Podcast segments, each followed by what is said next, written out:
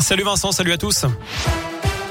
Et à la une, deux frères portent plainte contre le chef d'une communauté religieuse de Malrevers en Haute-Loire. Ils l'accusent de viol et d'actes de torture lorsqu'ils étaient enfants.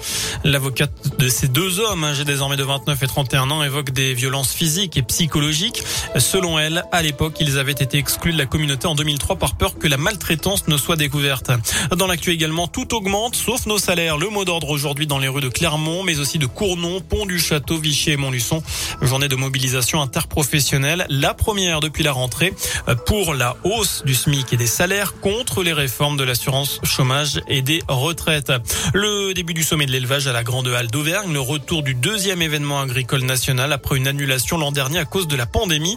Élection oblige, de nombreuses personnalités devraient arpenter les allées jusqu'à vendredi. Le ministre de l'Agriculture, Julien de Normandie, s'est rendu sur place aujourd'hui pour l'inauguration de ce 30e sommet de l'élevage. Laurent Vauquier, le président d'Auvergne-Rhône-Alpes, sera sur place jeudi. À retenir aussi cette macabre découverte à Moulins ce matin, un corps sans vie retrouvé sur la banquette arrière d'une voiture selon la montagne. Le véhicule immatriculé dans l'Allier était garé rue de la République en face d'une entreprise de transport. Des examens sont en cours pour déterminer les causes du décès.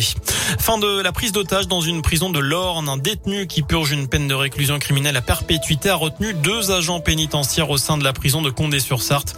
L'un d'eux a été blessé à l'œil. Il s'est finalement rendu.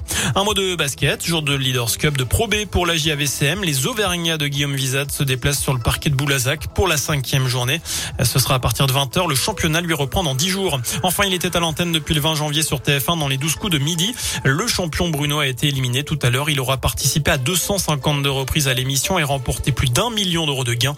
Bruno avait décroché le 1er septembre dernier le record mondial du nombre de participations à un jeu télévisé en individuel.